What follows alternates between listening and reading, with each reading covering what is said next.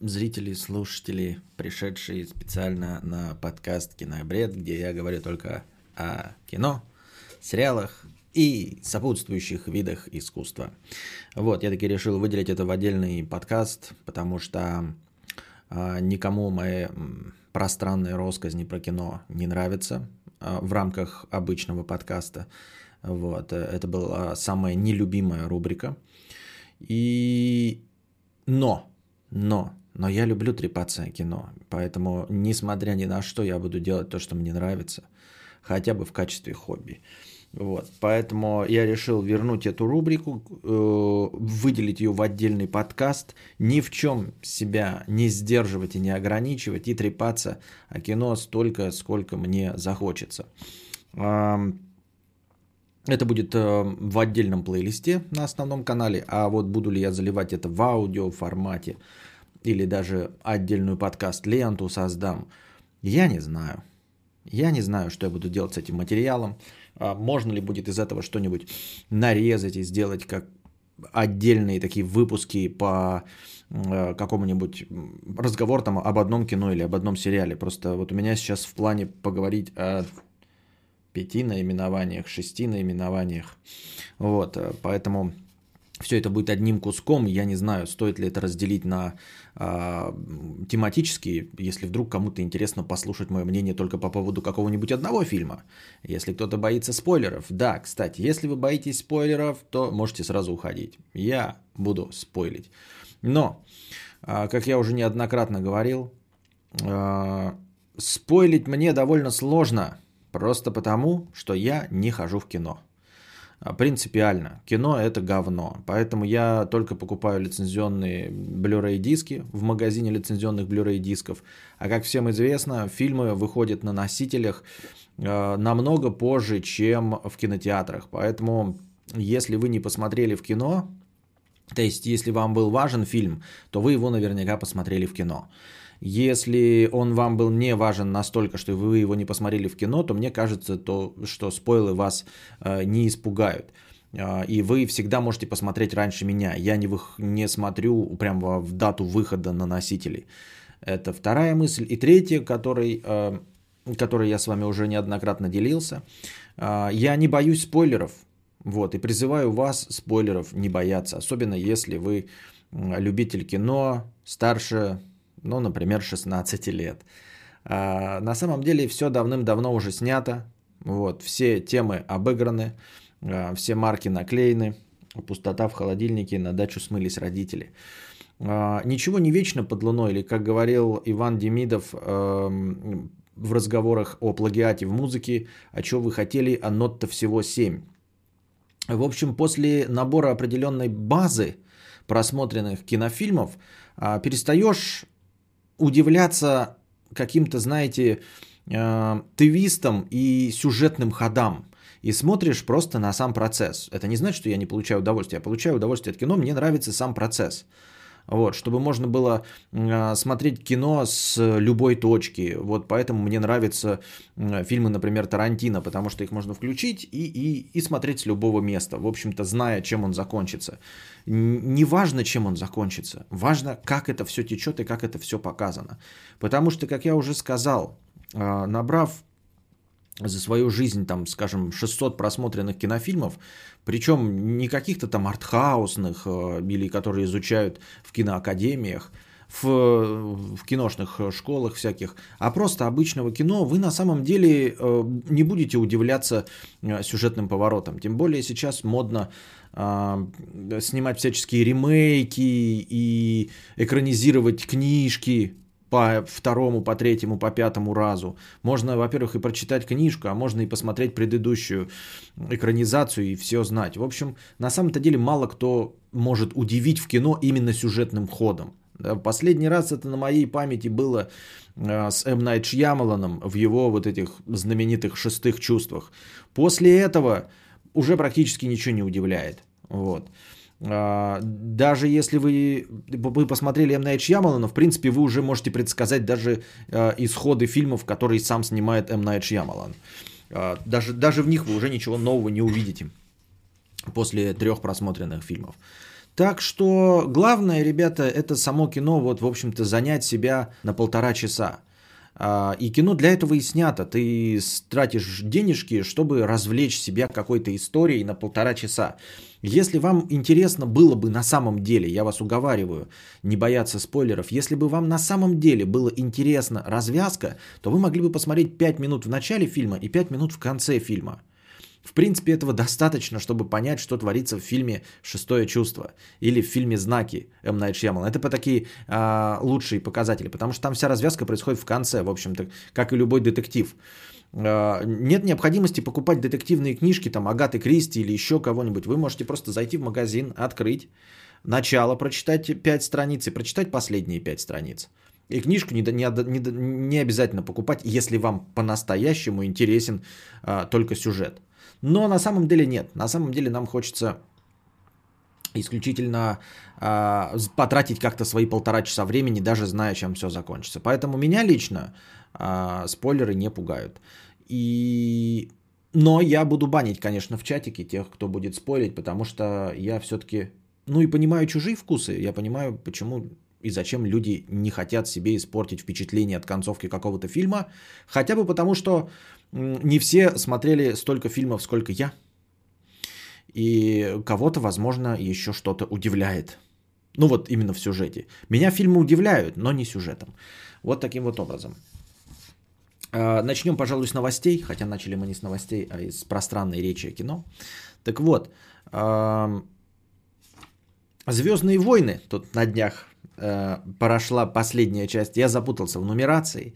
На самом деле раньше было все понятно, почти понятно. 4, 5, 6, 1, 2, 3, а потом 7, потом ответвление, потом 8, потом опять ответвление, и теперь вот 9. То есть третья трилогия закончилась сейчас. Э, как я выяснил, я забыл все названия, забыл, что там смотрел в новой трилогии. А, помнил только какие-то моменты, и потом с кем-то поговорил, по-моему, с Кузьмой, что ли, да, могли быть этим, этому свидетелями. А, оказалось, что самая любимая часть из последних – это даже не номерная, то есть которая не продолжает основную серию, не продолжает основной сюжет, а которая является спин -оффом. Вот такие вот дела, дорогие друзья.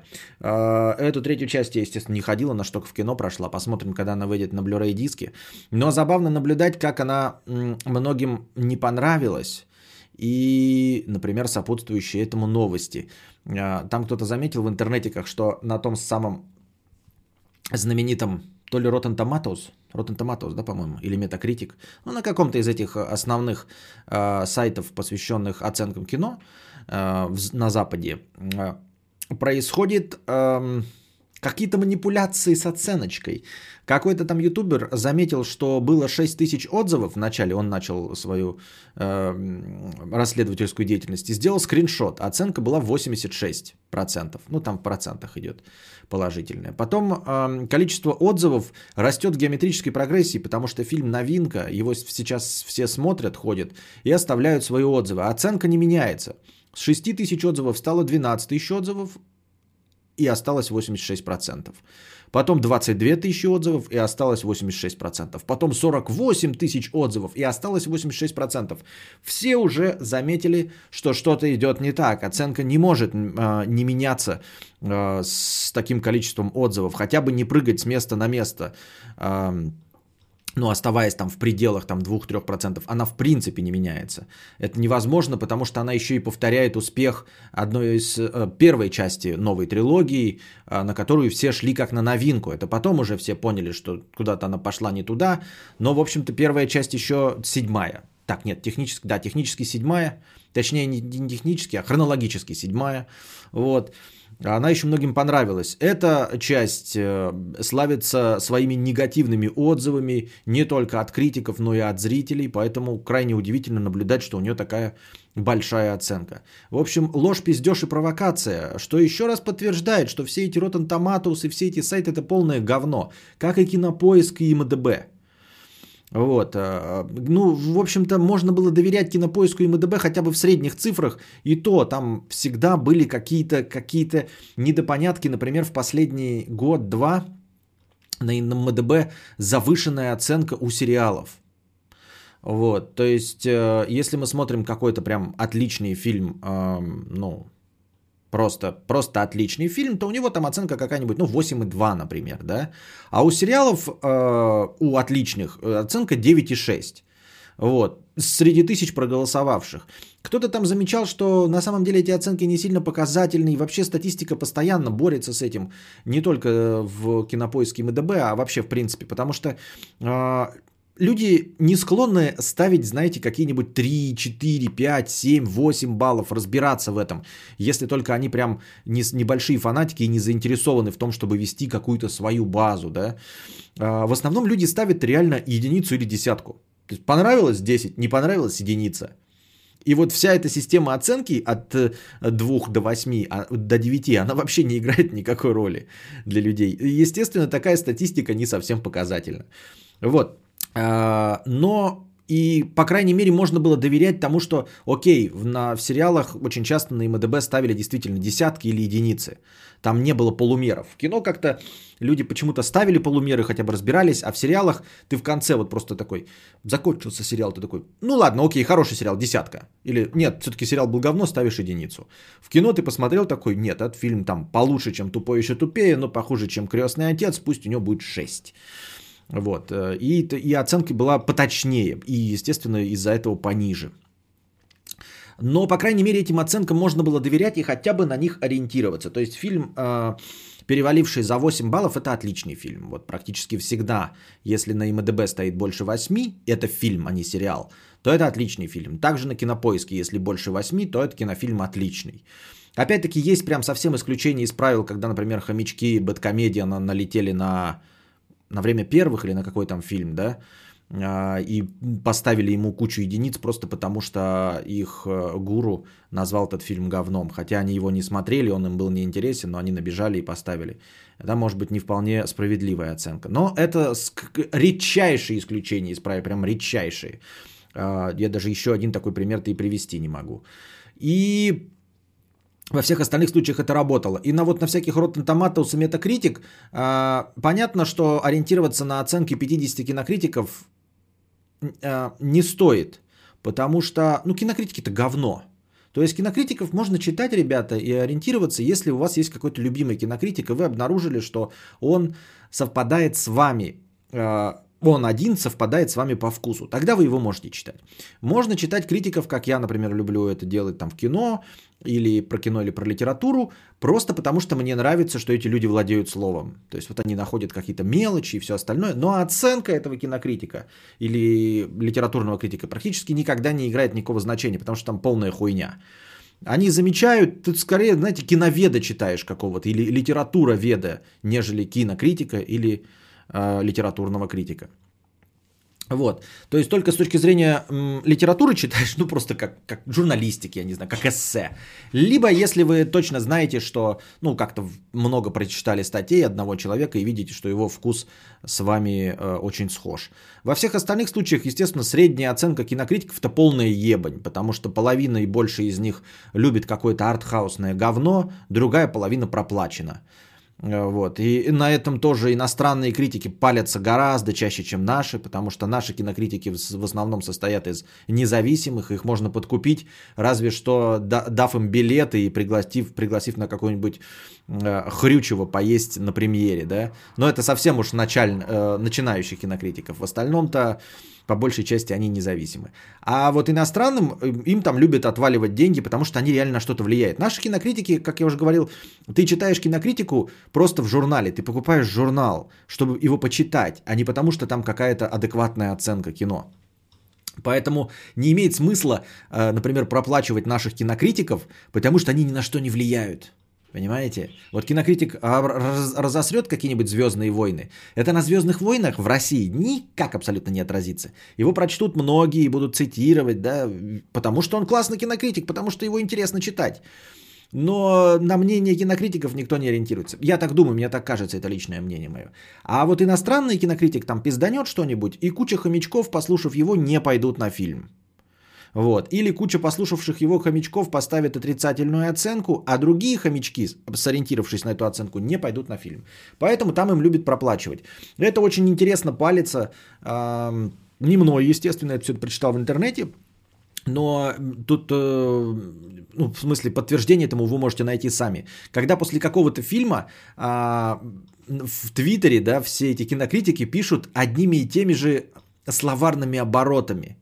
Ну, например, там, знаете, какой-нибудь необычный словарный оборот, когда какое-нибудь кино проплатило, ну, не уверенно там в графике, там, не уверенно в сюжетных ходах, уже посмотрели фокус-группы, ничего не понятно, но помнят, что они там заплатили за саундтрек какому-нибудь Хансу Циммеру и знают, что на это надо давить, э, что там очень хороший саундтрек, бесподобный. Поэтому они, короче, проплачивают, и поэтому во всех отзывах пишется типа, мне фильм понравился вообще отличный, особенно саундтрек от Ханса Циммера. И отрицательный отзыв, фильм полное говно, все параша, кроме саундтрека от Ханса Циммера. Прям, знаете, чуть ли не хэштегом саундтрека от Ханса Циммера. Я сказал Ханс, Ханс Циммер просто потому, что я на вскидку помню этого композитора. В общем, по таким фразам можно полить вот и сразу прошла премьера и там что-нибудь вот такое, э, что им по тех заданию обязательно нужно упомянуть в своей критической статье или в посте в Твиттере. Это к тому, что критикам вообще никто никогда давно не верит. Но хотя бы оценки э, зрителей можно было доверять на Rotten Tomatoes. Но теперь вот оказывается, что нихуя и нет. И опять мне тут подтвердили, что это Rotten Tomatoes, а не Metacritic. А, в общем, рототантам... блядь. Ротантоматус, гнилые помидоры, обосрались. А, гнильцой вдруг начали пахнуть. А, потому что количество отзывов росло с 6 тысяч до 48 тысяч, а оценка не менялась. И причем оценка-то, понимаете, не какая-то пятибальная, да, и там висела четверка, например. Они, например, округляли до четырех, можно было бы отмазаться. Мы округляли, а на самом деле оценка была от трех с половиной до четырех с половиной. Окей, но у них оценка в стабальной шкале, понимаете, 86. Чтобы удержать такую оценку на одном месте, не двигаясь ни туда, ни сюда, это прям невозможно. Невозможно. Совпадение? Не думаю, да.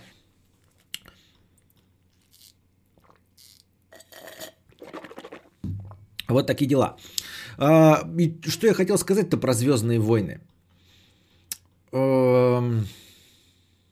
Ну, зрители, большие поклонники Звездных войн, а, заметили, что последняя трилогия, эти седьмая, восьмая, девятая части, очень многим не понравились. Ну, почему люди, что заметили? Они заметили, что вообще-то эта новая трилогия отменяет все, что было до этого.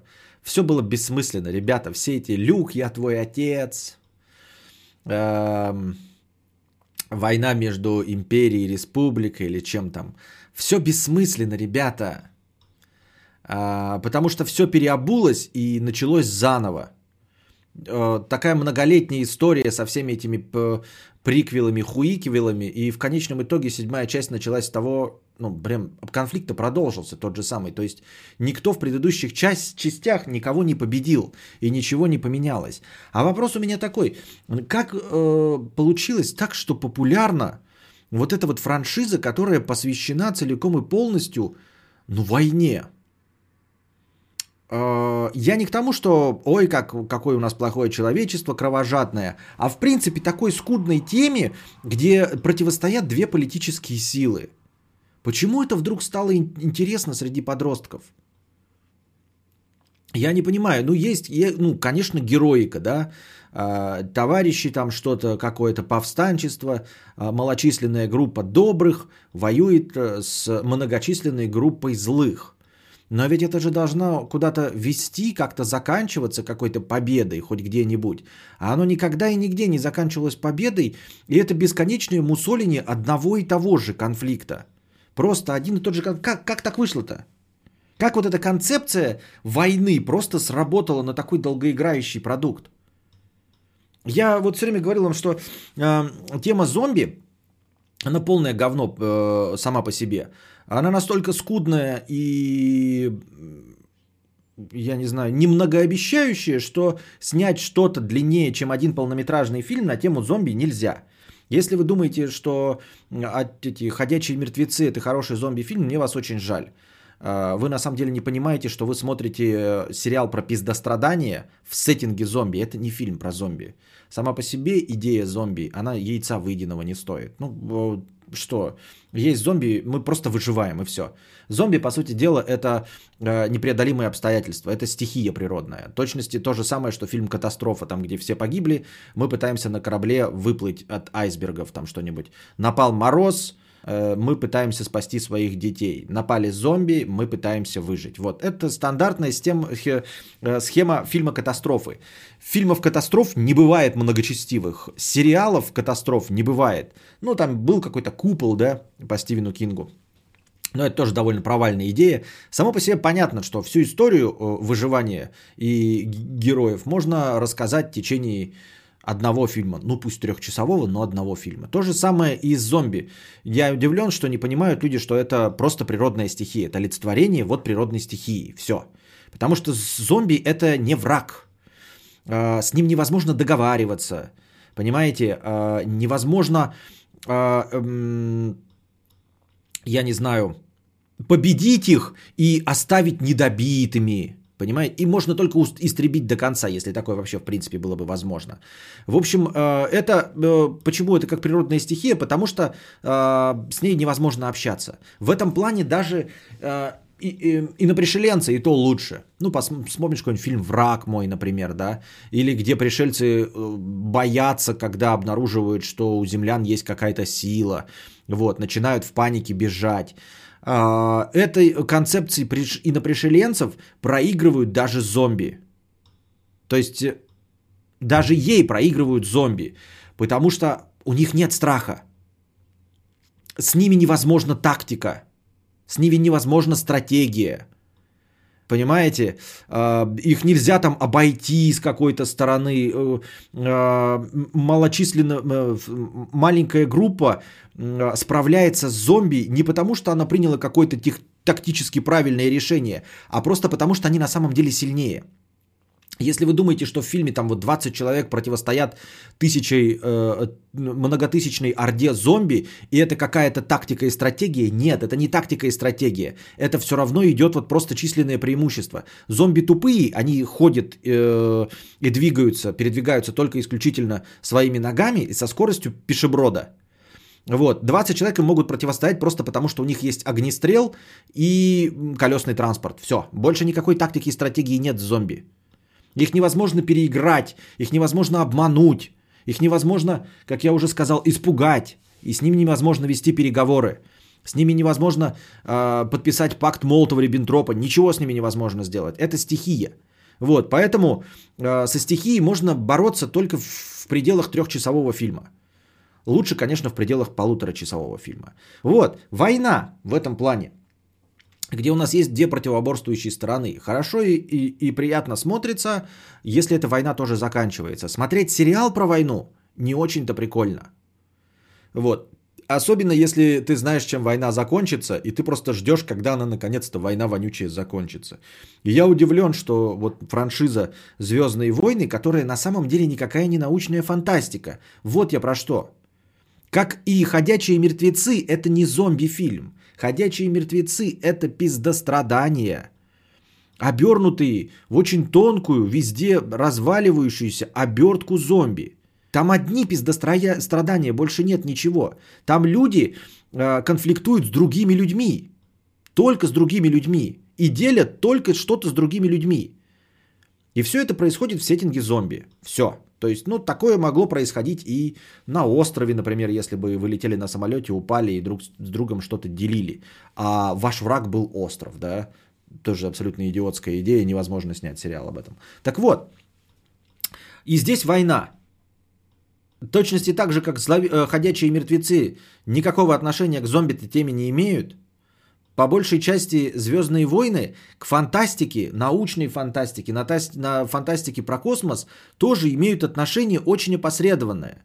То есть есть бластеры, роботы и, и световые мечи.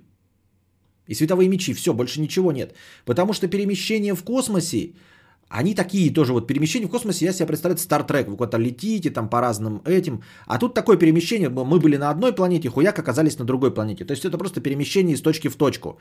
Технически это могла быть вообще одна планета.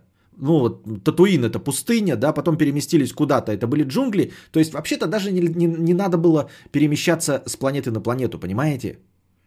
Вообще все Звездные войны укладываются в концепцию на одной планете, если поразмыслить. То есть мы берем и все эти масштабы уменьшаем.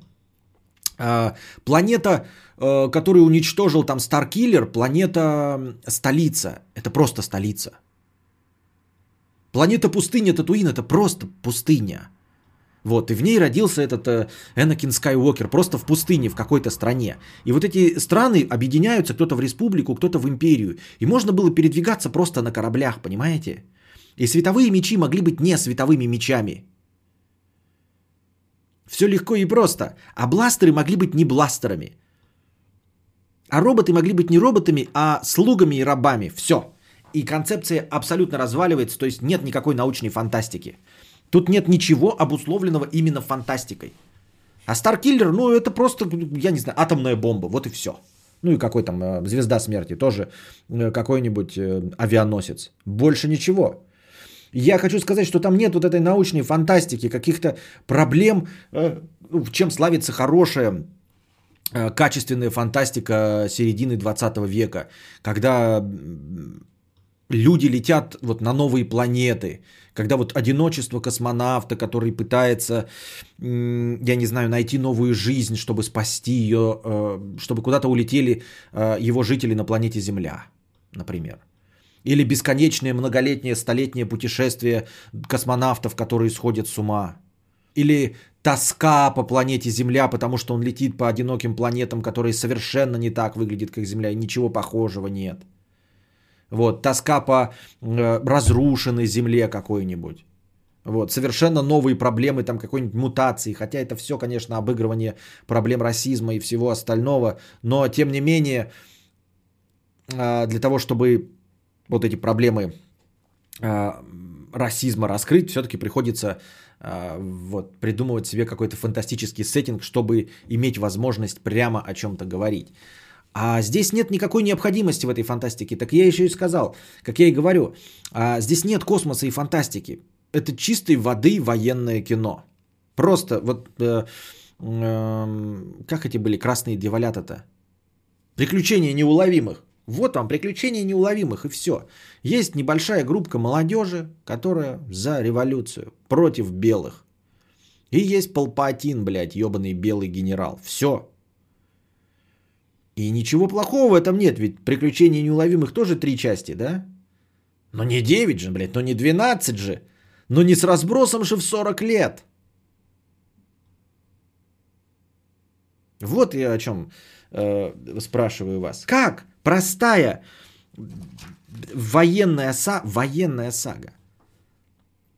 С другой стороны, с другой стороны, на этом же, по-моему, же и построена вселенная Warhammer 40 тысяч. Я не знаю на самом деле ничего о ней, но э, вот по каким-то мелькающим, э, по какой-то мелькающей информации мимо меня э, простреливающей, Warhammer 40 тысяч, по-моему, весь на этом построен. То есть просто бесконечная война. Бесконечная война между несколькими фракциями и все, да, происходит. И она никогда не закончится. В натуре, а чё я, бля, придрался-то? Warhammer 40 тысяч. А World of Warcraft? Орки против... Ой, ну не орки, это... Орда против Альянса. Бесконечная борьба. Бесконечная борьба Орды против Альянса. Просто без... ничем она не кончится. Во «Властелине колец» хотя бы, да, там постоянно возникающий, но там полная, кромешная, тотальная победа.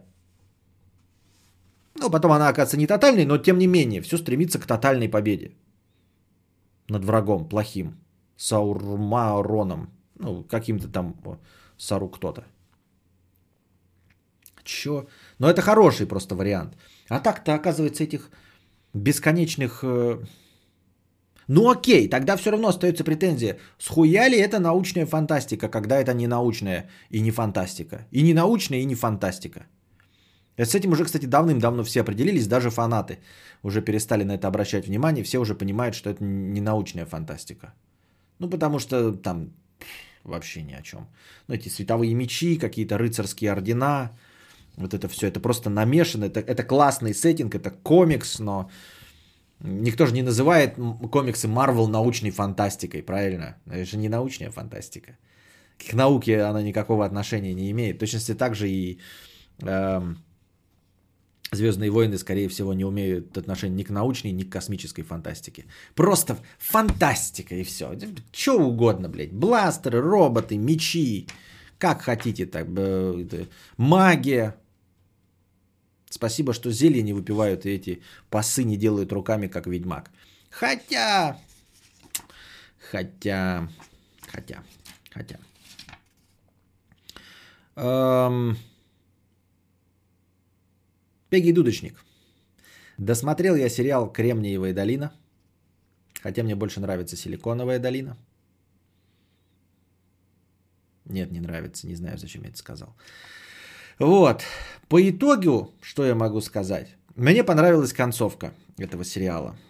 Э, многим не понравилось, но мне просто нравится, когда а, все не заканчивается. Не то чтобы хэппи-эндом, а просто не заканчивается. Хотя... Короче, мне понравилось. И Сопрано понравился, и, и, и Кремниевая долина понравилась. Но забавно, если вы еще не досмотрели, дорогие друзья, то есть какая маза. Посмотреть сериал можно до, пред, до последней серии. Вот. Если вы хотите получить стандартный финал и не расстраиваться, да, и, и, и не думать, почему все такое говно, то досмотрите ровно до предпоследней серии. Вот, то есть, ну, ее до конца. До последней серии. Все. Заканчивается предпоследняя серия. Мне кажется, это вот э, такой авторский шик был. Я не читал критики, э, не читал зрительских отзывов. Не знаю, заметил кто-то это или нет, но сериал положительно заканчивается на предпоследней серии. И последняя серия, она для таких, как я, чтобы показать, что на самом деле не нихуя.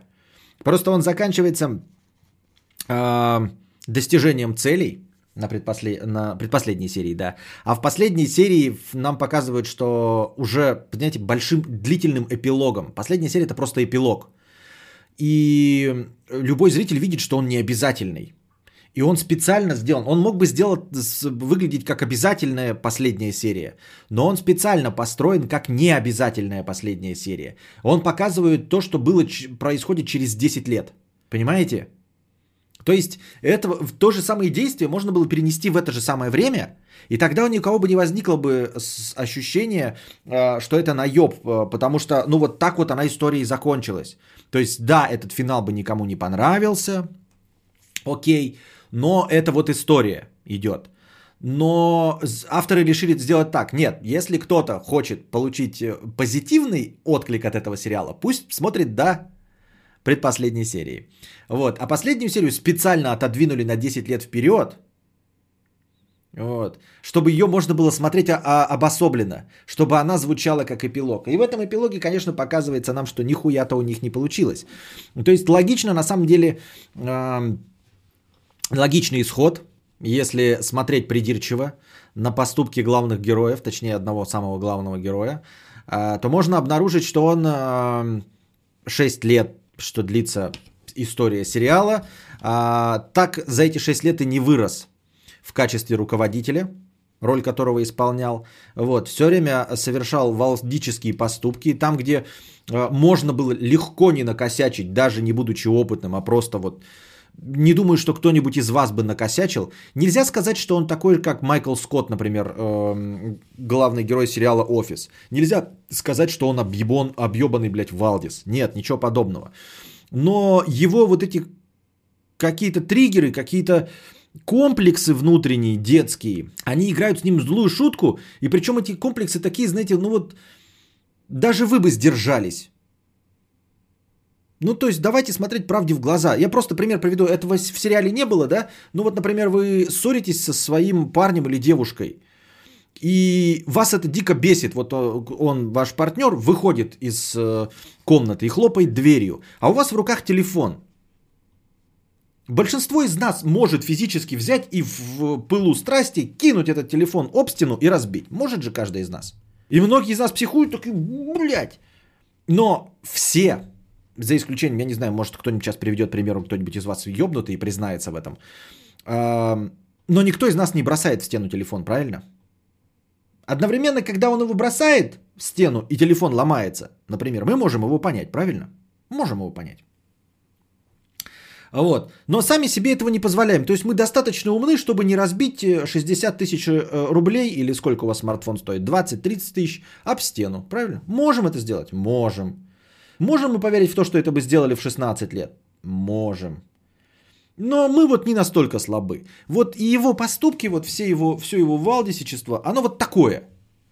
То есть ты смотришь такой, ну, понимаешь, ну да, то есть, типа, как бы, да, можно было вот так вот, короче, свои комплексы выразить, но, но, но нет. Но нет, я не брошу телефон за 60 тысяч об стену. Я бросаю, я кончу. Да, вот ты тогда герой главный вот этого сериала. А я смотрю, я думал, что большинство из нас так не поступает. Ну, Нокию не жалко. Нокию, может быть, и не жалко, да. Ну, то есть мы с вами понимаем, если Нокию, то бросит. А он, понимаете, находится в положении, когда у него смартфон за 5 миллионов в руках. И он его бросает в стенку. Ну, такие примерно поступки он совершает. И не растет. То есть он продолжает э, делать вот эти вещи. И каждая серия, ну не каждая серия, каждая проблема а, все время заканчивается Ex машиной, это рукой Божьей знаменитой. Можете прочитать об этом в Лукоморье, если вы до сих пор не знаете, хотя я говорил об этом на своих обычных стримах миллиард раз. Я все время говорю, так знаете, повторил э, многие мысли э, вот в сегодняшнем подкасте, стриме, который я уже озвучивал. Я в надежде это все произношу, что тут будут какие-то новые зрители, те, которые меня обычно не смотрят. Какие-то поклонники кино придут, которые обо мне не знали, понимаете? Тешу себя этой ничем не подкрепляемой надеждой. Так вот, а, на чем я остановился? А, а все время а, каждое, вот э, он делает какую-то проблему на пустом месте, наш главный герой. А, и в конце она решается просто роялем в кустах. И даже поклонники большие сериала в конце начали замечать, что роялей в кустах стало слишком много. А, создатели не знают, как разрешить проблему. Каждый раз находится что-то вот э, случайное стечение обстоятельств, которое позволяет им выплыть, которое позволяет им справиться с, казалось бы, нерешаемой проблемой. У меня даже э, в один момент э, заложилось впечатление, что кто-то писал вот эти серии э, Кремниевой долине э, как, знаете, как уроки э, для бизнеса может быть, для каких-то IT-стартапов. Как будто кто-то специально такой, давайте, ребята, а, сделаем а, видеоуроки, которые вот там учитель говорит, выключайте свет, занавешивайте окна и включает на, на бобинном э, кинопроекторе и показывает. И там, значит, выходит какой-нибудь герой. Здравствуйте, меня зовут там Рон Перлман. Вы могли видеть меня в уроках по вождению, а также в уроках по гражданской обороне. А сегодня я вам расскажу, какие проблемы бывают в IT-сфере. Об этом даже сказали э, в сериале в конце, там в последней или предпоследней серии, он говорит нам, типа, надо снимать э, уроки по, по стартапам или что-то такое, он сказал. Это было забавно, хотя я придумал до этого. И как будто бы, вы знаете, взят э, стандартный стартап, айтишный, в Кремниевой долине. То есть это все уроки для Кремниевой долины, вот для всех этих программистов. Такой канал на Ютубе. А, где рассматриваются основные, самые распространенные проблемы. Там все проблемы-то с бизнесом связаны. Очень редко они технические, но тоже редко бывают. С авторскими правами, с утерей каких-то данных, все остальное, там, с нарушением каких-то законов, вот, с финансированием. И вот эти вот проблемы, они описаны вроде как, мне со стороны кажется, довольно подробно и профессионально. Ну, то есть, это реально существующие проблемы. Это не как в сериале «Универ», где кто-то положил э, в карман банан, и всю серию все видят, что у него стояк, и никто не может предположить, что это может быть что-то в кармане, а не стояк. Вот, и на этом строится все недопонимание. Э, кто-то кому-то извинил, изменил, у кого-то на кого-то член стал. А, тут строится вот конкретно на ситуациях, которые реальные в Кремниевой долине. То есть у них, наверное, были какие-то, а, как называется, консультанты, которые в делах разбираются. Ну и вот, и каждая серия, ну не серия, там, скажем так, один блок, да, а, раскрывает какую-то одну проблему. Вот они такие, вот возникает какая-то проблема. А, и все, и урок заканчивался, на самом деле опять выходил Рон Перлман, и мы то, наши герои, вот этот э, э, шаблонный стереотипный стартап, состоящий из одного гика, который э, все тащит, индуса, сатаниста и азиата, который всех на хую таскает, сегодня они вам показали такую вот ситуацию. Вашим домашним заданием, дорогие ребята, будет решить эту проблему. Вот. И каждая серия, ну вот, то есть, когда у них э, наступал э, апофеоз проблемы, она должна была заканчиваться, выходить должен был ведущий и говорить вот эту вот фразу. Э, домашним заданием будет для вас попытаться придумать решение проблемы. Э, на следующем уроке, перед следующей серией, вы преподавателю расскажете, как вы бы э, вышли из этой ситуации. Вот, все, э, куча уроков снято, а потом кто-то подумал такое, давайте-ка это все зальем в YouTube в качестве сериала. И в каждой э, вот этой серии дописали концовку. Но поскольку никто не знает, как она должна была решаться, э, этого в книге нет, это задача без решения, это такие риторические вопросы. Поэтому в конце э, каждый блок э, проблемы заканчивался Ex машиной, просто роялем в кустах. Откуда-то, откуда ни возьмись, появлялось фантастическое решение проблемы, просто чтобы запустить следующую серию. Для чего было это сделано? Почему не просто не запустить уроки? Потому что было бы скучно. Вы смотрите проблему, например, да, нам показывают стартап, у него возникает какая-то проблема. И дают, обрывается, выходит ведущий, да, мы этого ведущего вырезаем, и получается, что проблема-то нерешаемая, потому что каждая из этих отдельных проблем, скорее всего, в реальной жизни так и не была решена. Понимаете? То есть, эм, э, как происходило написание сценария? Э, приходили эксперты, э, консультанты и говорили, ну такие, придумайте нам какую-нибудь новую проблему. Ну вот проблема такая, значит, э, какой-то новый стартап сделал что-то, оказалось, что половина его кода пред, ну, уже написана кем-то. И на это есть авторские права. И те такие пишут, пишут, пишут сценарий, дописали, потом такие, а чем нам закончить-то? А ты такой говорит, вы нам не говорили законченную историю с э, э, хорошим концом. Вы спрашивали нас, какие бывают проблемы. Вы написали проблему. А как она в реальной жизни решилась? Никак, стартап перестал существовать. И следующая, а следующая проблема как решилась? Тоже никак, этот стартап тоже перестал существовать. Каждая отдельная проблема, описанная э, в сериале «Кремниевые долины», не имеет решения. Это все истории провалов. Понимаете? То есть вот все сюжетные повороты – это все истории провалов. Именно поэтому они заканчивались роялем в кустах. То есть э, тут э, не мой вопрос, который не был задан, должен был э, быть отвечен зрителям, как бы они сделали. А дальше нам показывают просто, чтобы серию, следующую серию запустить, чтобы не новых актеров нанимать, а ту же самую группу нам такие, так, подожди, а в следующей серии же нам это они же опять же будут продолжать работать? Да. Но они же в предыдущей серии все просрали полимеры. Да. Ну давайте тогда быстренько там на две минутки придумайте какой-нибудь сюжетный ход, как все там хоп-хоп-хоп обернулось, а оказывается авторские права у них. Вот как и следующая серия пошла. Просто надо было закрыть, потому что иначе следующей серии бы не существовало, потому что иначе хронология бы сломалась. Вот так вот это работало. Вот такая забавная, мне кажется, фигня. В смысле, такая забавная фигней могло бы быть. Можно даже этот сериал нарезать вот на эти блоки проблем и отрезать концовки, а потом в конце все время задавать вопрос. Просто, знаете, через 40 лет, когда все об этом забудут, это будет в школах э, при Кремниевой долине преподавать будут. Будут показывать вот эту серию одного сериала без концовки и будут задавать ученикам вопрос. Как бы вы решили эту проблему? Расскажите. Вот.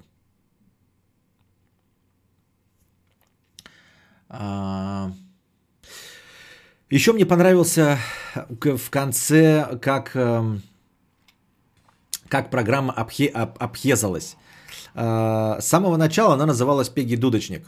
Но это она называлась в моем переводе, кто-то смотрел в переводе «Крысолов», но в любом случае это был тот самый мальчик, который с дудочкой выводил крыс из города.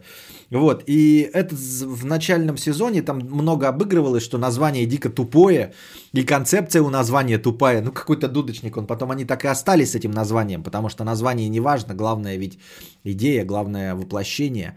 А ну, название есть название. Главное, чтобы оригинальненько было. Чтобы ни у кого другого такого не было.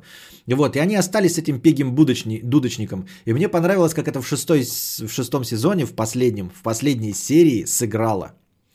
А, в конечном итоге их программа вызвала там какой-то... Эм, звуковые волны, и в городе, и эти звуковые волны, оказывается, не слышат ни люди, ни собаки, никто, кроме крыс. И крысы начали вылазить по городу, по всему. Именно поэтому их программа там а, потерпела фиаско в конечном итоге. Но забавно, что э, они смогли так разрулить, что программа «Пеги и дудочник» с самого начала имела название «Пеги и дудочник» и довели в концовке к тому, что она вызвала наплыв и э, нашествие крыс – мне кажется, это классно.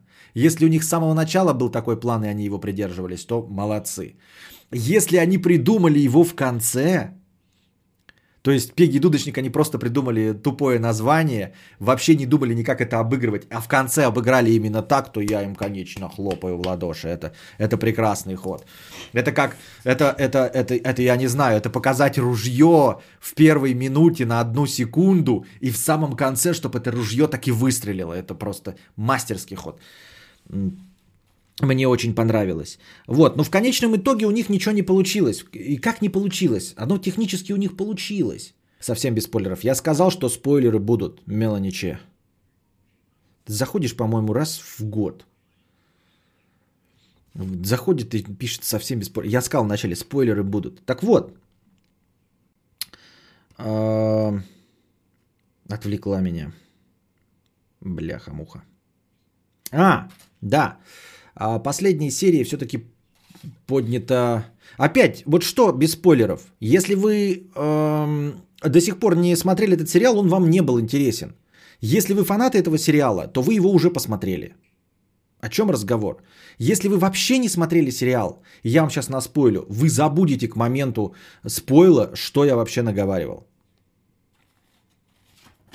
Так вот, эм, у них в итоге-то получилось все, но они отказались сами, потому что их программа э, ну, несла, в общем, раздор в мир. И они сами ее сломали. Специально ее сломали и специально сделали фиаско. Э, ну, провал, потому что если бы они просто отказались ее показать, да, там и свернули, то кто-нибудь бы обратил на это внимание и захотели бы, а ее нужно было бы, ей, ее нужно было именно провалить. Понимаете, эту концепцию самой программы нужно было именно провалить, э, их программного обеспечения. Они его провалили. Но забавно, что а, обыграли в конечном итоге тему-то не построения бизнеса, а подняли в последней серии, которая довольно грустная и печальная, подняли тему, а, насколько человек согласен вот ради блага всего мира, причем не каких-то там вот э, раковых детей, а просто всего мира – Отказаться от собственной мечты. Об этом еще Быков говорил, но не к этому сериалу. Он говорил про то, что э, отказаться от своего таланта ради блага всего мира. Ну вот понимаете, вот были бы вы, знали бы вы, что вы настолько хороший оратор, настолько вы хороший политик, что вас ждет большое будущее, но чувствовали бы за собой, чувствовали бы за собой, эм, скажем так, амбиции Гитлера. И отказаться вот, спасибо Йосикру, и вот на этом основании отказаться от, э, от своей карьеры. Вот вы знаете, что вы можете написать очень депрессивную книгу – и вы чувствуете в себе могучий талант, и осознаете, и вам все говорят, что вы могучий талант. Даже не так, вы написали книгу, очень депрессивную, и дали почитать ее редакторам, кому-то еще. И они им говорят, эта книга отличная, но она крайне депрессивная. Люди будут читать ее и кончать собой. Ну вот какая-то часть молодежи обязательно будет читать, это вот ваша книга, это манифест суициду. Да не, не манифест, а как вот называют, правильно сказать? Эм, ну, хвалебная ода суициду. И молодые неокрепшие умы будут читать вашу книгу и будут кончать собой. Но благодаря этой книге вы останетесь в веках. Вы заработаете на ней массу. Ее будут любить те, кто останется в живых. Вот, вы станете супер богатым и супер, супер ода, ода, спасибо, и супер популярным писателем. Но какая-то часть людей обязательно прочитав ее, покончит с собой. И вот вы ее сожжете или вы ее выпустите? вопрос не к вам, вопрос в том, что вот поставлена эта задача э, в последней серии, в последней, ну ладно, в последних двух сериях. Понимаете, в сериале, который юмористическим образом показывал становление IT-стартапа. А в конечном итоге последние две серии были посвящены такой глобальной проблеме, как отказаться от собственной карьеры, от того, чтобы остаться в веках, вот не стать Цукербергом, не стать Брином, просто потому что ты чувствуешь опасность в своем программном обеспечении. Опасность, которая прям может вот разрушить жизни. Ну и в конечном итоге они приняли решение, конечно, отказаться и стать никем. Он в конечном итоге стал учителем. Что отсылает нас к фильму «Неоконченная пьеса для механического пианино» по рассказам Антона Павловича Чехова. Вот они какие у нас. Опа, опа, опа, опа. А, ну ладно. Таким вот образом, таким вот образом. Короче, смотрите, досматривайте, если вы не досматривали. Не смотрели, не досматривали. Тебе нравятся сериалы про жизнь типа «Полиция Чикаго»? Пож... Не, нет, не... там играет же этот э, э, красивенький из э, «Доктора Хауса», да? Он пожарника играет, но он и в «Полиции Чикаго» появляется. Не. Такие дела. Так, какая-то у меня была тут еще тема. А, ну да, все правильно. Следующий фильм на сегодняшней нашей повестке дня – это 6 Underground, Six Underground, фильм Майкла Бэя, специально снятый для Netflix за 150 миллионов долларов с Райаном Рейнольдсом в главной роли и еще с какими-то пассажирами. Из всех пассажиров кинофильма Six Underground я обратил внимание только... А, ну, понятно, Мелани Лоран, которая симпатичная француженка, похожа на одну нашу русскую актрису, которую мы могли видеть в фильме «Бесславные ублюдки». Эм, хотел сказать фильм «Бесславные ублюдки» Леонардо Ди Каприо. Э, Квентина Тарантино, где она играла француженку, которая в итоге сожгла кинотеатр, помните? Вот это вот Мелани Лоран. А вторая женская роль, некая Адрия Архона, очень красивая, потому что очень похожа на молодую версию моей любимой Джессики Альби. Можете сейчас прям посмотреть. Адрия Архона. Вот, прям, прям младшая сестра э, Джессики Альбы. Вот, красивая, конечно. Э, интересно, что фильм Six Underground, это опять какая-то игра слов, конечно, да? А, на русский язык переведен над мозгами. А, если вы напишете 6 цифру, пробел, underground а, в гугле, на русском языке, ну, с выставленной Россией, то у вас первой строчкой выйдет э, надпись «Призрачная шестерка». То есть так вот называется фильм в нашем, ну, не прокате, потому что в прокат он не выходил, «Призрачная шестерка». На кинопоиске, первая ссылка.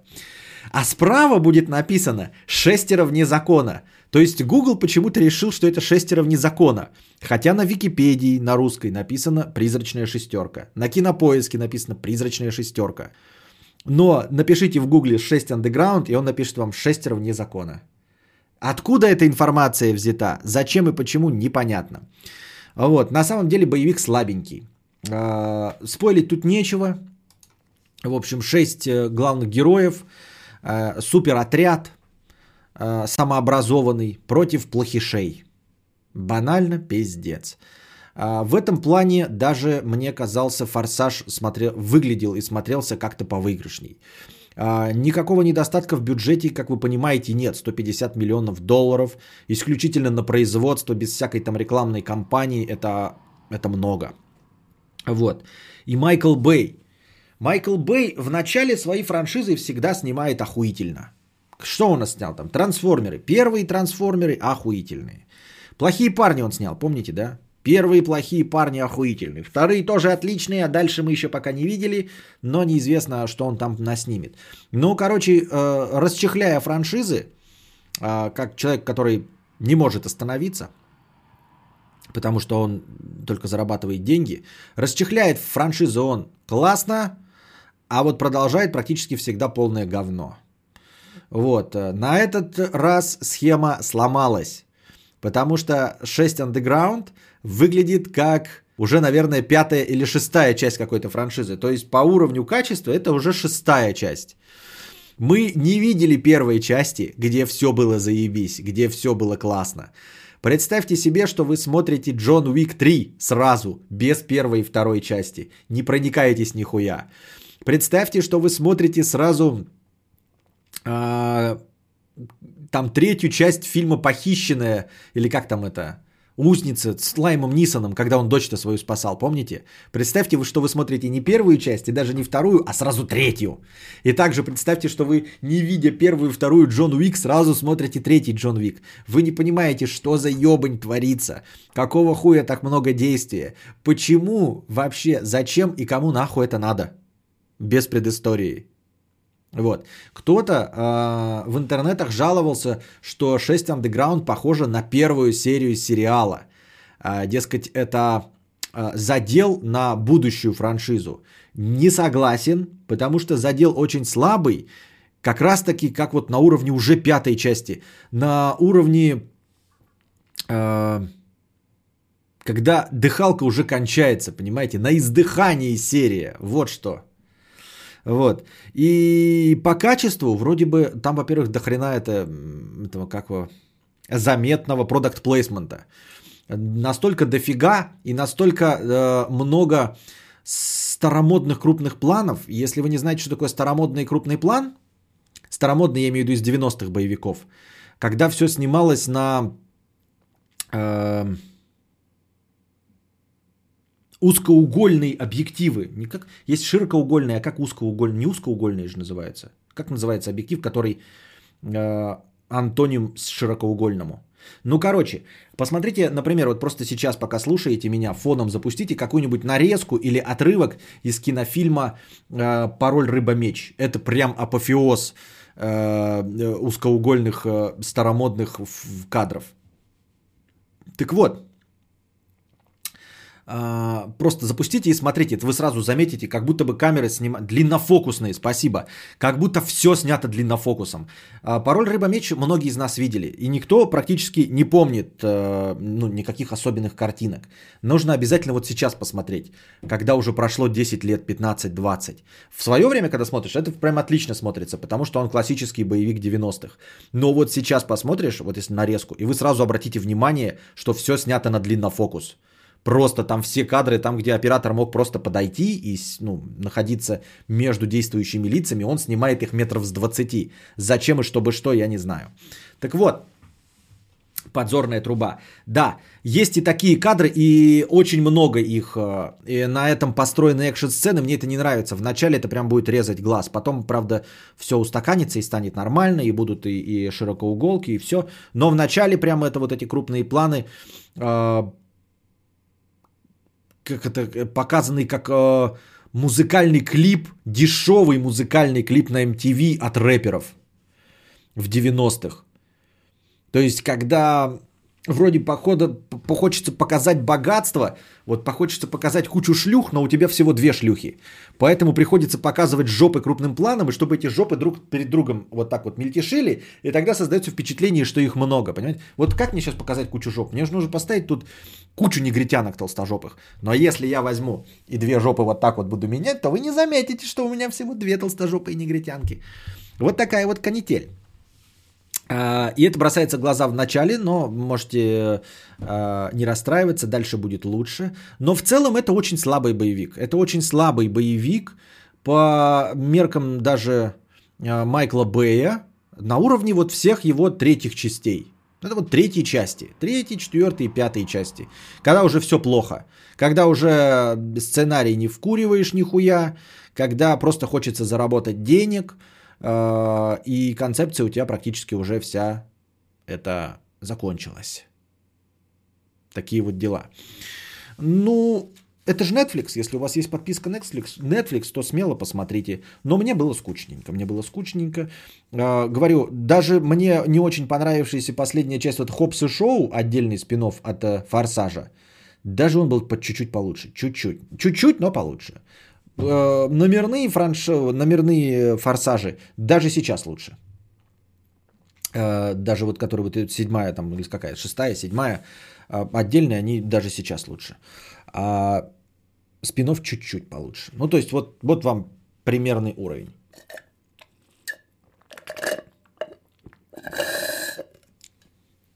Ой. Так.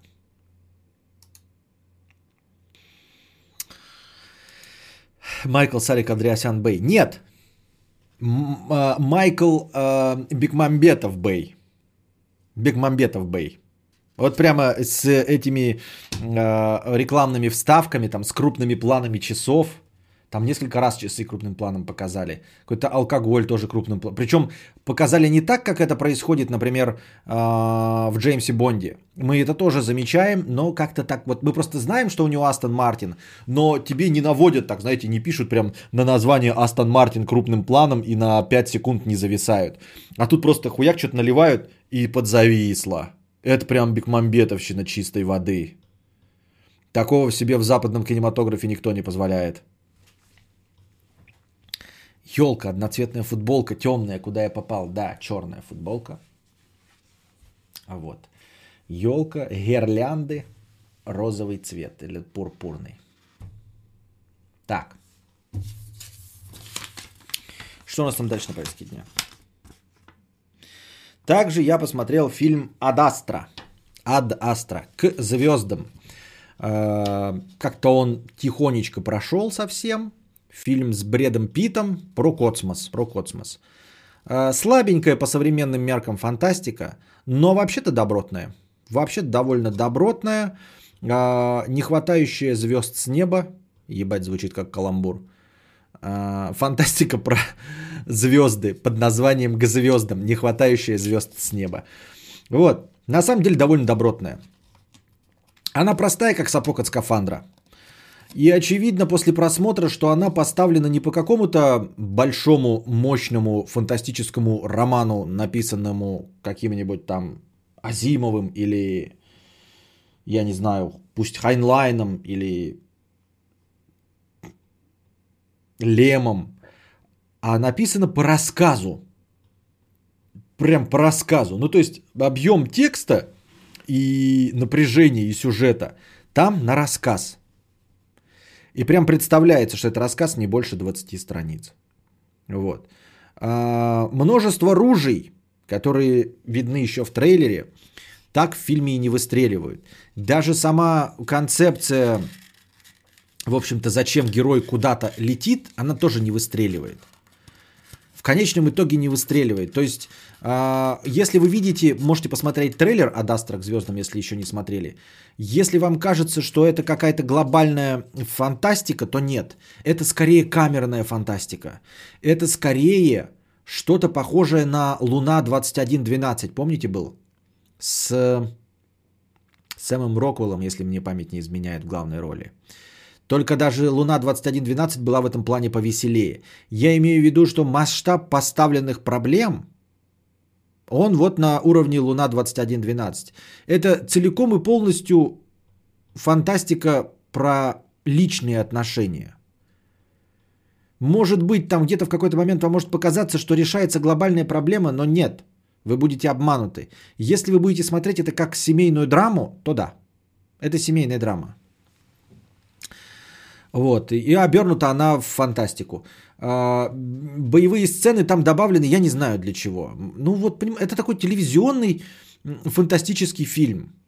В принципе, его можно было снять гораздо дешевле. Просто гораздо дешевле. Потому что, как я уже сказал, это просто семейная драма.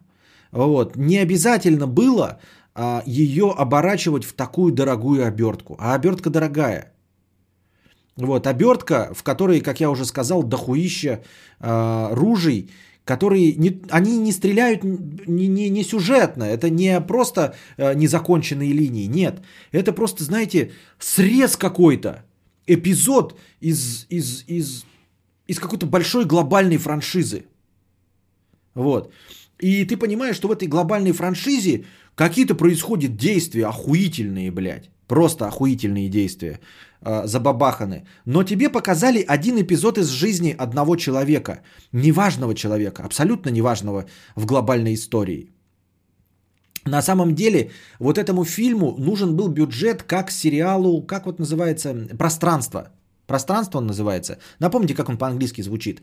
Экранизация довольно популярного цикла книг. Вот, э, уже четвертый сезон выходит. Так вот, вот этот сериал «Пространство», в нем прямо сквозит вот эта дешевизна. Ему бы сериалу «Пространство» бюджет фильма к звездам, а создатели бы сериала «Пространство», Ой, а создатели бы фильма к звездам, а, а, блин, сейчас правильно скажу. Ну, вы поняли, что я хочу сказать, но я сейчас э, э, оформлюсь.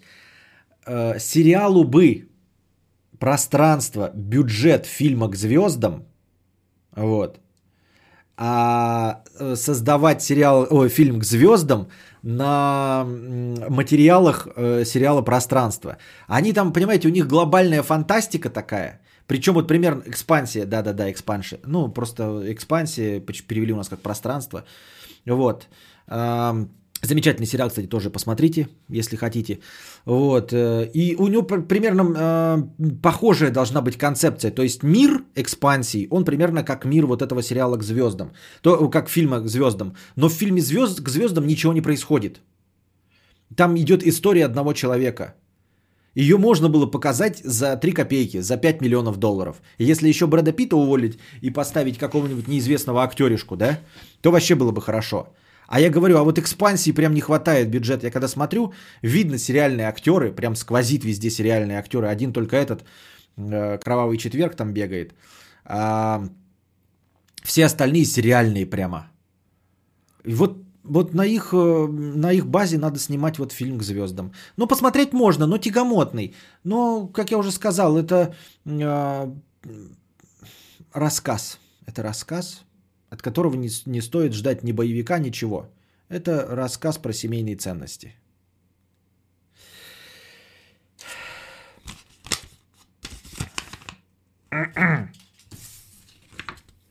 Еще я посмотрел сегодня, вчера досмотрел по совету Кузьмы «Свой среди чужих, чужой среди своих».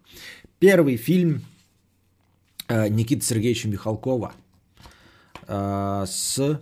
Я забыл, кто играет в главной роли, но это, а, насколько мне известно, самый известный гомосексуалист советского кинематографа. Если вы не знали, то да. В советском кинематографе были гомосексуалы. Ну, нет, не афишировали, естественно, но все знали. В общем-то. Сейчас давайте проверим, как его звали-то. Этого актера. Я в советских не очень шарю. А, Юрий Богатырев. Вот. Он один из самых известных э, советских гомосексуалов. Очень э, долго в своей жизни он э, боролся со своей природой, ну, потому что у нас это было даже на, на законодательном уровне запрещены мужеложество. Вот, очень этому противился и постоянно находился в состоянии стресса и депрессии пил э, антидепрессанты, ну и, в общем, на что-то как, как что-то у него с ним произошло, когда он выпивал какие-то таблетки. И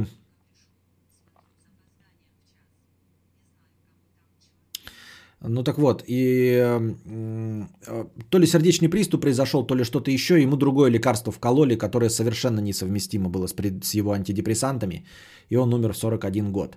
Вот. Но считается, что вот как раз на фоне депрессии, а депрессия на фоне э, непринятия самого себя. Э, хотя, ну, окружение знало, что он гомосексуал. Но это не важно. Фильм-то свой среди чужих, чужой среди своих. Первый фильм для этого актера, первый полнометражный фильм для Никиты Михалкова. Мне Никита Михалков нравится ранний как режиссер. Мне думалось, что ранний, а на самом деле мне нравится средний Никита Михалков. То, что он снял вот э, где-то с 80-х по э, середину 90-х. Э, свой среди чужих, чужой среди своих – это формально боевик. Формально он должен работать э, ровно на том же поприще, что и «Белое солнце пустыни». Чтобы вы понимали. Это э, конкуренты вестернам – там, на Западе, у них великолепная семерка, у них там э, Клинт Иствуд, э, все остальное. У нас мы же воюем на всех абсолютно фронтах в холодной войне. Э, самый известный вот прям образчик Истерна, Вестерн от, от слова запад, истерн от слова восток. Вот, самый известный истерн вообще, в принципе, во всем мире, в частности в нашей стране, это «Белое солнце пустыни». Это образчик, это прям конкурент на, на отечественных экранах э, американским великолепным семеркам. Но это эталон недостижимый. Вот на этом же поприще у нас работает, в принципе, и «Приключения неуловимых», это тоже истерн, и свой среди чужих и чужой среди своих. Как вы можете обратить внимание, они все построены на одном историческом материале. Как, собственно, и в Америке. Все вестерны построены на одном историческом материале, в общем-то, на Диком Западе и в конкретный промежуток времени. Так и все истерны сводятся по большей части к э, послереволюционным, э, послереволюционной борьбе с бандами. Напомню, что в «Белом солнце пустыни» главный герой возвращался домой тоже после революции и с недобитками белыми бандой, я как его забыл там звали, э, с ними воевал. Вот. Э, неуловимый, естественно, тоже уже после победы революции э, воевали с беляками. А, а нет, они еще во время революции, и потом последняя часть после уже революции, уже корона Российской империи, они там за границей уже действовали. Ну и свой среди чужих, чужой среди своих тоже начинается, прям открывающая сцена показывает нам, что, в общем-то, революция победила. А дальше уже идет э, борьба, ну, скажем так, с бандой. Можете посмотреть. Советский РДР. Нет, не советский РДР, а человек с бульвара Капуцинов. А это разве боевик? Человек бульвара Капуцинов не боевик же. Там одна боевая сцена в конце. Вот. Ну, фактически это, конечно, вестерн, а не истерн. Ну, потому что он Дикий Запад же показывает Америку. Он же мистер Фест. Все вот эти вот. И ковбои. Но я не воспринимаю «Человек с бульвара Капуцинов» просто прекрасный фильм. Я не воспринимал его никогда как боевик. А это классические боевики. Ни комедии, ничего подобного. И вот свой среди чужих, чужой среди своих, по названию, да, вы можете уже догадаться. И в общем-то, в общем-то, ребята,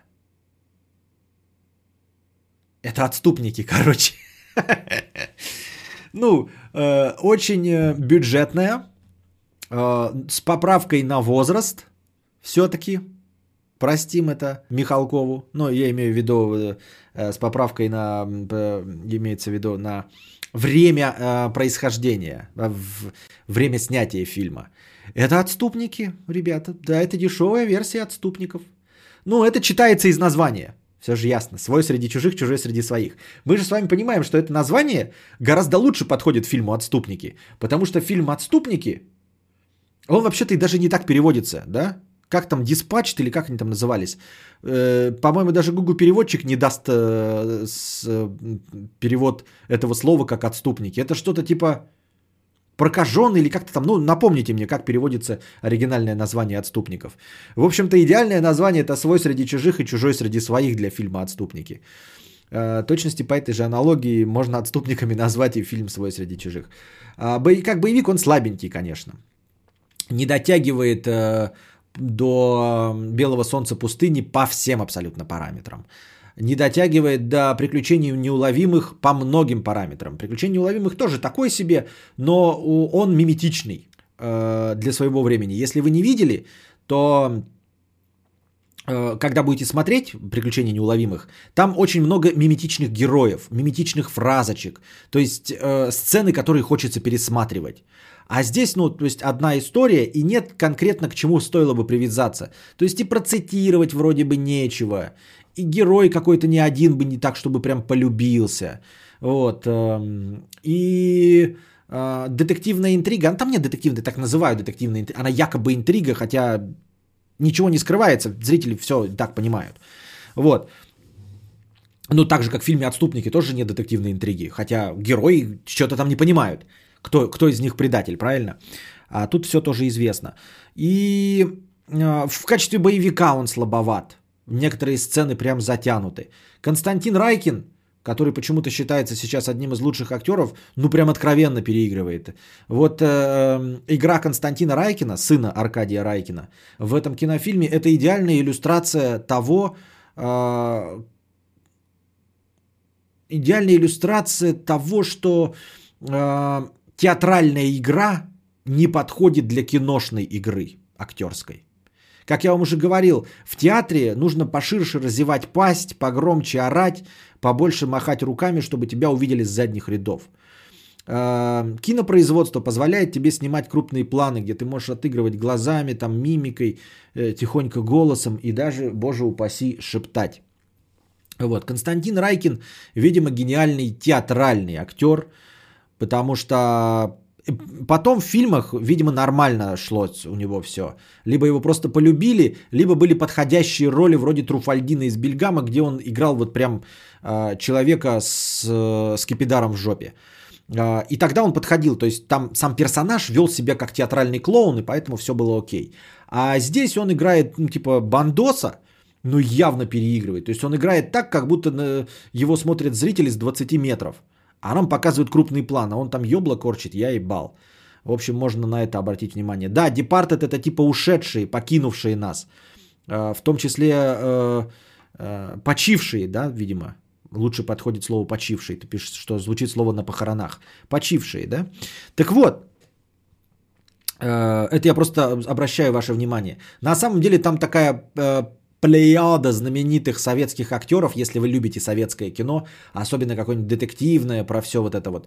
Э, обратите внимание, во-первых, там сам молодой э, э, Михалков играет. Ну как молодой, не такой молодой, как я шагаю по Москве, где ему 18 лет, где-то ему там уже 27. Вот, то есть, ну смотрите, в среднем на 7 лет младше меня. Молодой. Там играет я забыл, как его зовут, сейчас скажу. А, смотрели, я не, просто у меня в детстве э, был один из любимых фильмов, я в нем нихуя не понимал, но это был мой один из любимых фильмов. Визит к Минотавру. Там, короче, разыскивали то ли украденную, то ли вора пытались найти скрипки Страдивари. И вот там играл главный, главную роль э, Сергей Шакуров. Он э, сейчас, по-моему, в последнее время не сильно много снимается. Можете посмотреть, кто он такой. Вы его, может, видели в каких-то сериалах отечественных. Вот он там тоже молодой, тоже где-то 30-35, наверное, Сергей Шакуров. Э, Александр или Николай, как его зовут, Пороховщиков. Короче, помните «Ворошиловский стрелок» фильм? Это просто из того, что вот прям э, должны все помнить. Фильм «Ворошиловский стрелок». И главный герой этот, который стрелял, не он, не он. Он расстреливал же молодых и за этих молодых был генерал, помните, отец одного из самых главных подонков, генерал. Он еще приходил к Ворошиловскому стрелку. Такой у него низкий, этот, э, широкий низ лица. Вот это вот Пороховщиков. Он тоже молодой играет там, одного из революционеров. А, двое, собственно, сам вот этот Богатырев и Кайдановский. Богатырева не было. Кайдановский, короче. А, это Сталкер. Это там две звезды из фильма Сталкера играют. Вот. Эм, Андрея Тарковского. Вот, можете посмотреть, как они играют, потому что я их видел только в «Сталкере», потому что «Сталкер» э, это фильм какой-то проклятый, и после него многие поумирали. Вот, поэтому, э, ну, немногие знают, каких они еще ролях играли люди, которые снимались в фильме «Сталкер». Вот, можно посмотреть за несколько лет до этого. А, ну вот Кайдановский э, и, как же его звали, Анатолий... Анатолий, блядь. Отто, Отто, Анатолий. Что? Я его не знал фамилию, что ли? А, Солоницын, вот. Анатолий Солоницын и Кайдановский. Ну, Кайдановский прямо сразу. Это сам сталкер. Вот. А Солоницын это который профессор там кто-то с ним ходил, один из тех, кто с ним ходил. Не, профессор это старый, который помоложе. Помните фильм «Сталкер»? Ведет их сам сталкер, и вот один помоложе, один профессор. Вот, э, сам сталкер, играет, и вот этот, который помоложе. Э, эм, Солоницын Анатолий. И Кайдановский, вот, он прямо, видимо, тоже э, играть умеет довольно однообразно, и голос у него такой узнаваемый, как оказалось. Э, и он прямо как в «Сталкере» выглядит. То есть вот прям черно-белую картинку включить, и вот он когда говорит, его почему-то крупные планы включают. Видимо, Михалкову нравилось, как он крупным планом разговаривает. То есть э, там не было никакой необходимости, например, да, когда герой Кайдановского просто произносит какую-то фразу. Вот я сейчас говорю, нет никакой необходимости крупный план моего ебала. Тут, блин, хуяк, крупный план ебала, и он там напряженно что-то говорит, и прям сталкеровщина, прям сталкеровщина хуярит. Я что-то потерял нить повествования. Ты не поверишь, я тоже потерял. В этом и смысл всего кинобреда. Потому что это бред в первую очередь, а во второй уже кино. Ну и вот. А, можно посмотреть, как я еще раз э, э, подчеркиваю, ради того, чтобы увидеть, как начинал свой путь в качестве режиссера Никита Михалков, и посмотреть на старперов советского экрана, когда они были еще молоды. Вот. А, сам по себе фильм, конечно, слабенький. И в качестве боевика слабенький, в качестве всего слабенький. Одноразовый фильм. А, Кузьма еще жаловался на отвратительный звук. Но вы будете, будьте к этому готовы. Я этого не прочувствовал, потому что я все фильмы смотрю в наушниках практически, практически все. Вот за редчайшим исключением. А, поэтому я выкручиваю громкость, и, и, и мне все нравится, я все слышу. Вот. А, ну и еще свой среди чужих и чужой среди своих славится своей заглавной темой, написанной Эдуардом Артемьевым. Включать я ее, конечно, не буду, но э, послушайте ее сами на досуге. Вы все ее знаете. Просто напишите «Мелодия свой среди чужих, чужой среди своих» Артемьев. Вот и все. Прочитай донаты. Нет. Этот стрим кинобред. Какие донаты? Я специально ничего не объясняю. Я уже миллион раз говорил. Извините меня, дорогие люди, э, зрители, слушатели, кто пришел сюда ради кинобреда, а, что пришлось отвлечься. Так. Ну, ну, ну. И подытожим, и закончим сегодняшний кинобред парочкой слов о чеканных монетах. Заплати ведьмаку чеканной монетой, чеканной монетой. У-у-у. Опять я все переврал, потому что мелодию не помню. Короче, Ведьмак Геральдович. А, я еще не досмотрел, но, наверное, все-таки первый сезон осилю. Хотя ничего не обещаю. А, сериал разгоняется, ну, по крайней мере, не на первой серии точно. Вот что я хотел бы вам сказать э, в первых строках своего письма. Не ждите от сериала «Ведьмак» э, огонь, трэш и угар с первой серии. Первая серия откровенно слабовата. Я уже говорил об этом, но повторюсь. Видимо, потому что Netflix, э, благодаря своей системе выпуска цельного сезона, имеет возможность не а, не делать первую пилотную серию охуительной, чтобы привлечь зрителя. На стандартном телевидении э, есть необходимость как можно быстрее завлечь зрителя и подсадить его на иглу твоего сериала. Поэтому первая пилотная серия всегда делается одной из самых охуительных. Во-первых, тебе э, завязывают все узелки, которые будут потом распутываться. Во-вторых, пилотная серия Э, зачастую в огромном количестве случаев, в огромном числе случаев э, является серией, которая показывает или фокус группам, или э, продюсерам. То есть она должна вдохновить тех людей, которые отвечают за производство и которые будут давать деньги. Поэтому она делается заведомо, в нее вкладываются все вообще самые большие усилия, и она делается самая лучшая. А дальше уже можно там э, скакать. А такой необходимости у Netflix нет. Netflix нет необходимости завлечь зрителя с первой серии, потому что он выпускает все сезонами, одним куском, одной говной. И вы должны воспринимать э, одним куском весь первый сезон. То есть фактически пилот это весь первый сезон. Поэтому от первой серии ждать нечего. Они могут э, позволить себе раскачиваться сколь угодно долго. Вот. А, я посмотрел пока 4 серии. Да, вторая, третья, четвертая серия, они гораздо интереснее, чем первая. Сюжет никуда не двигается. Никакого глобального э, движения пока нет. Он где-то чувствуется, вот ты понимаешь, что где-то вот тут про это должно быть все, но в целом нет. В целом похоже, знаете, на э, ну, стандартный э, монстр недели. Напоминаю вам, Хаус какой-нибудь или секретные материалы. В секретных материалах схема какая была? Большинство, абсолютная серия была монстр недели. То есть раз в неделю выходила серия, нам показывали борьбу с каким-то одним инопришеленцем или с какой-то заразой. Вот. И где-то 2-3 серии в сезоне были посвящены одному сюжетному, э, одному сюжету, который двигался вот по, по всему сериалу. А, в Докторе Хаусе вообще все серии были посвящены разным делам, но в каждой серии чуть-чуть двигался сюжет который там решение проблем доктора Хауса на его личном фронте, э, решение его проблем с э, наркотиками, но вяленько двигалось. Здесь, конечно, побольше. Здесь в каждой серии, наверное, процентов 20, может быть, иногда 30 посвящено общей, общей сюжетной конве. Но остальные 70% это еженедельный монстр. То есть просто Ведьмак решает какую-то одну проблему. Смотрится забавно, смотрится как будто мы идем по сайт-квестам. Как будто бы э, нам показывают 30% э, времени серии, показывают э, эти синематики какие-то из игры, э, вставки, а все остальное, а, но мы по сюжету пока не идем. То есть мы еще не дошли до начала сюжета. Мы пока идем по сайт-квестам. Смотрится забавно. Монстр недели вроде такие сериалы процедуралы называются. Может быть, может быть. Вот.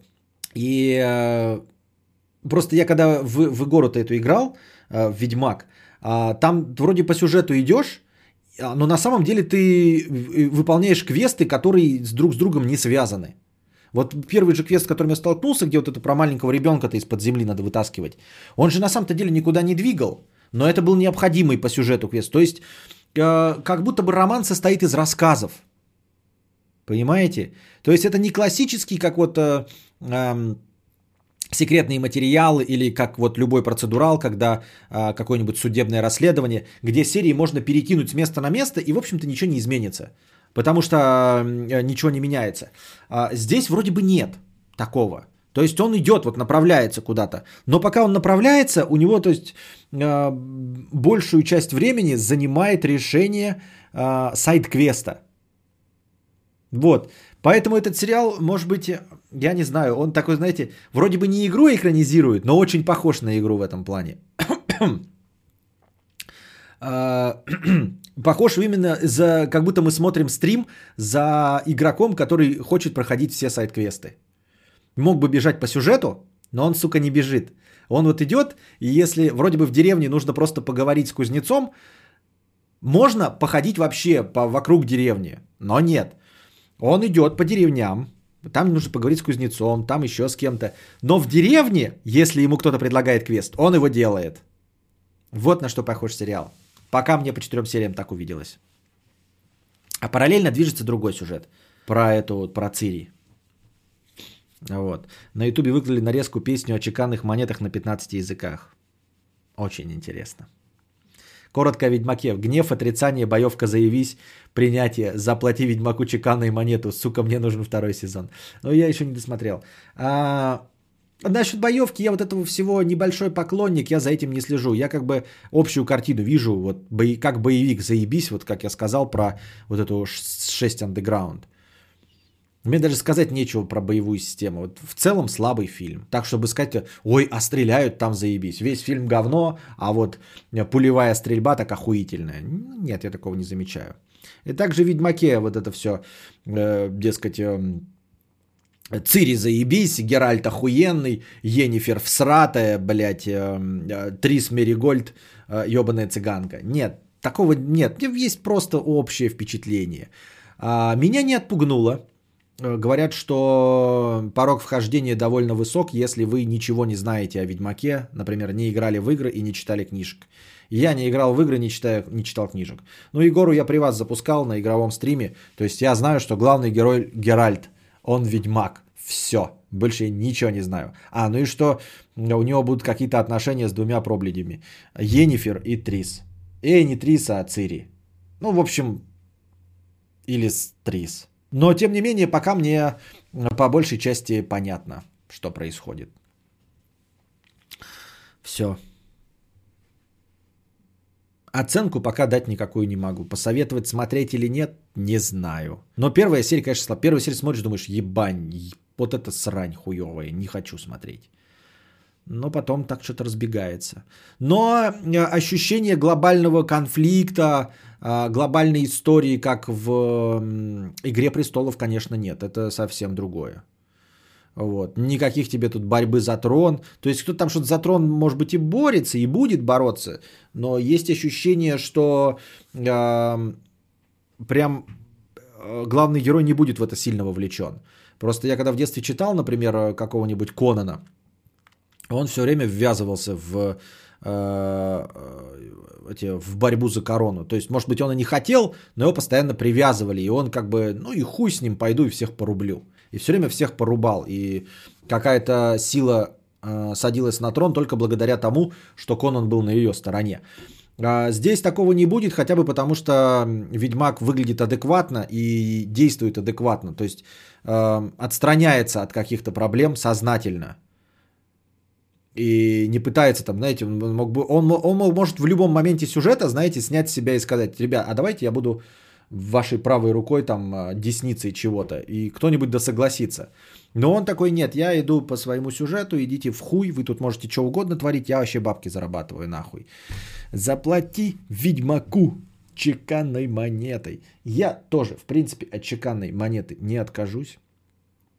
Вот. Настроение переходит в разговор, э, стрим, э, в разговорный стрим, в разговорный подкаст. Не знаю, хватит ли мне силы сегодня расчехлить его. Но, в общем, вы понимаете, да?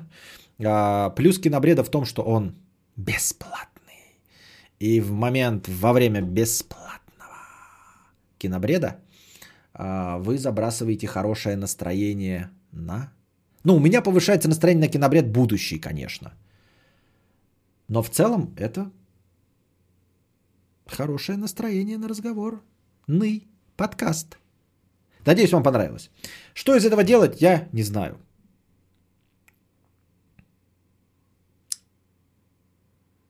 Два часа шесть минут. До следующего кинобреда. Держитесь там. Вам всего доброго, хорошего настроения и